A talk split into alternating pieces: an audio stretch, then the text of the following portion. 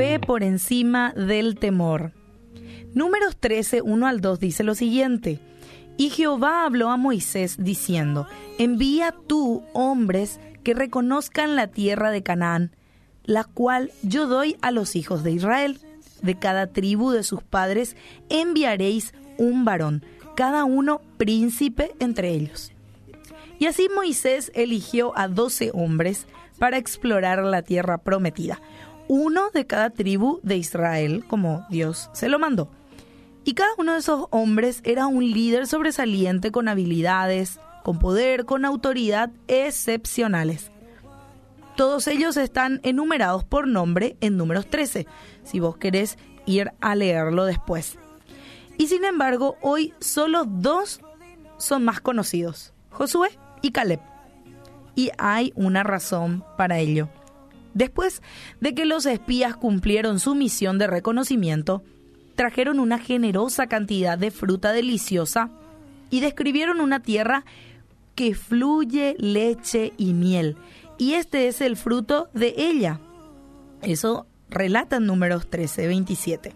Sin embargo, al informar sus hallazgos a Moisés y a Aarón, diez de ellos dijeron, el pueblo que habita aquella tierra es fuerte y las ciudades muy grandes y fortificadas.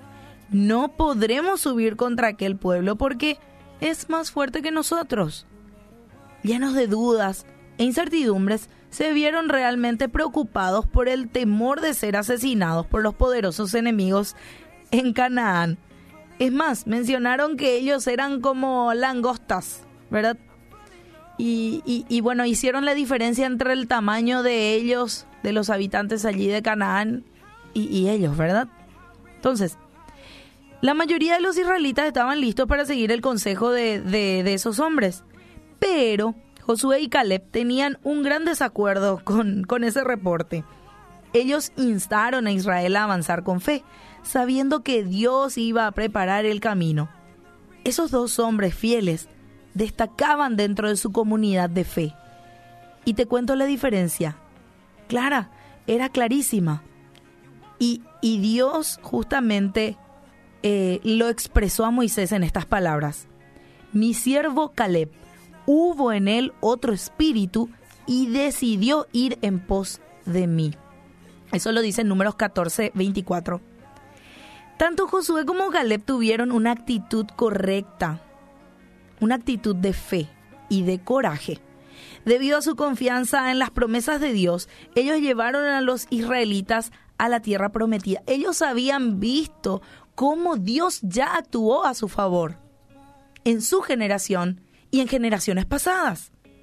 Ellos ya conocían de Dios, sabían cómo iba a actuar su Dios, confiaban en su Dios porque lo conocían, lo habían vivido a través del desierto.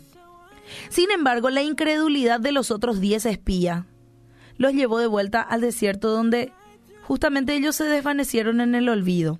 Así que hoy, vos que estás del otro lado, te invito a que puedas elegir creerle al Señor y sus promesas y en lo que Él ya hizo en tu vida, lo que Él ya actuó.